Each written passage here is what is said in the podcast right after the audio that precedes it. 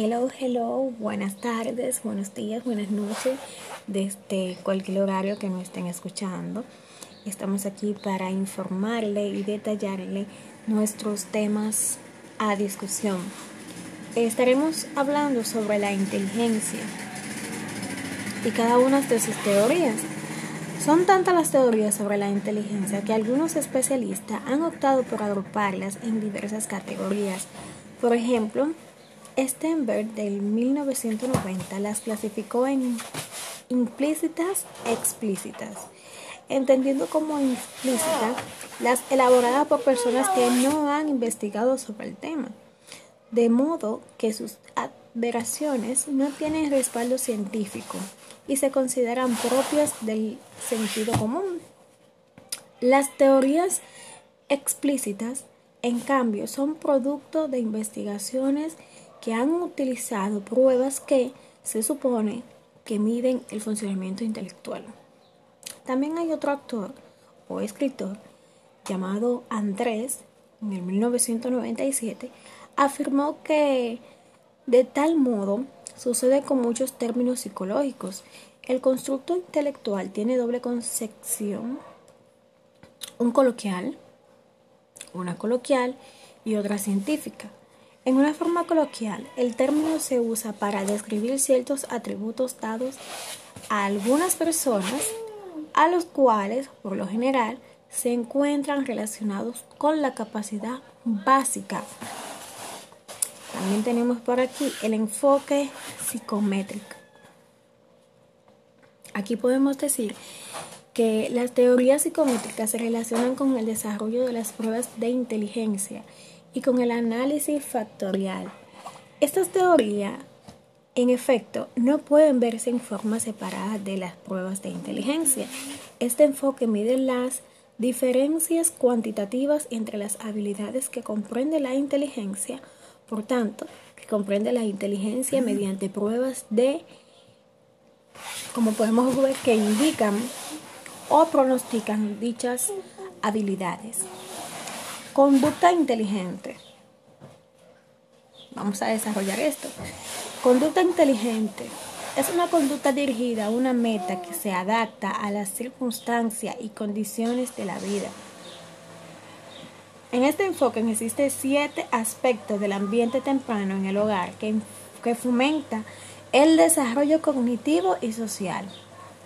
Aquí podemos ver cómo está alentar la exploración del ambiente, instrucción en las habilidades cognitivas y sociales, elogios hacia los avances del desarrollo del individuo, Orientación en la práctica y extensión de las habilidades.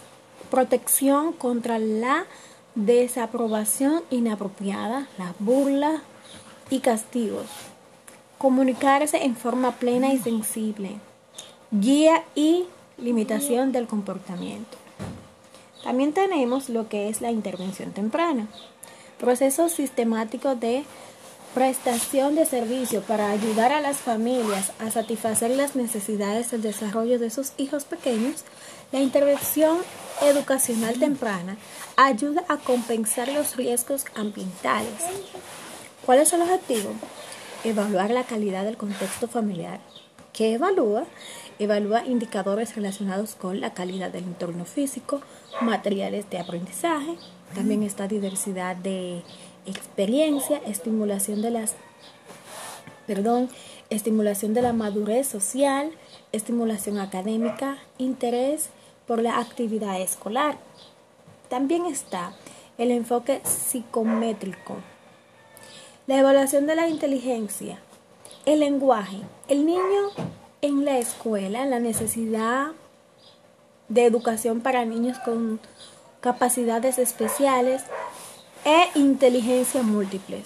Inteligencia eh, lógica, matemática, es la que utilizamos para resolver problemas de lógica y matemática. Es la inteligencia que tienen los científicos, se corresponde con el modo de pensamiento del hemisferio lógico y con lo que nuestra cultura ha considerado siempre como la única inteligencia. También está la inteligencia lingüística, la que tienen los escritores, los poetas, los buenos redactores, utilizando ambos hemisferios. Podemos decir que esto es eh, la inteligencia espacial. Con esto forma un modelo mental del, del mundo entre dimensiones.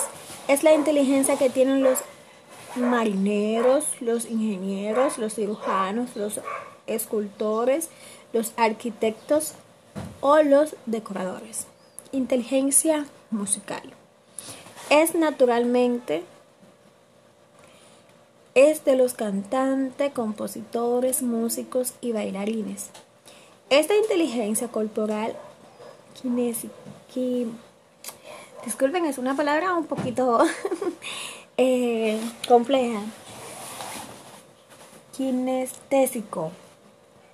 Kinestésico. Esta inteligencia corporal kinestésico o la capacidad de utilizar el propio cuerpo para realizar actividades o relacionar problemas es la inteligencia de los deportistas, los artesanos, los cirujanos y bailarines. La inteligencia interpersonal es la que nos permite entendernos a nosotros mismos. No está asociado a una actividad concreta. También se encuentra lo que es la inteligencia interpersonal, que se trata de entender a los demás y la solemos encontrar los nuevos vendedores políticos profesionales terapeutas. También está lo que son en complemento la inteligencia y la interpersonal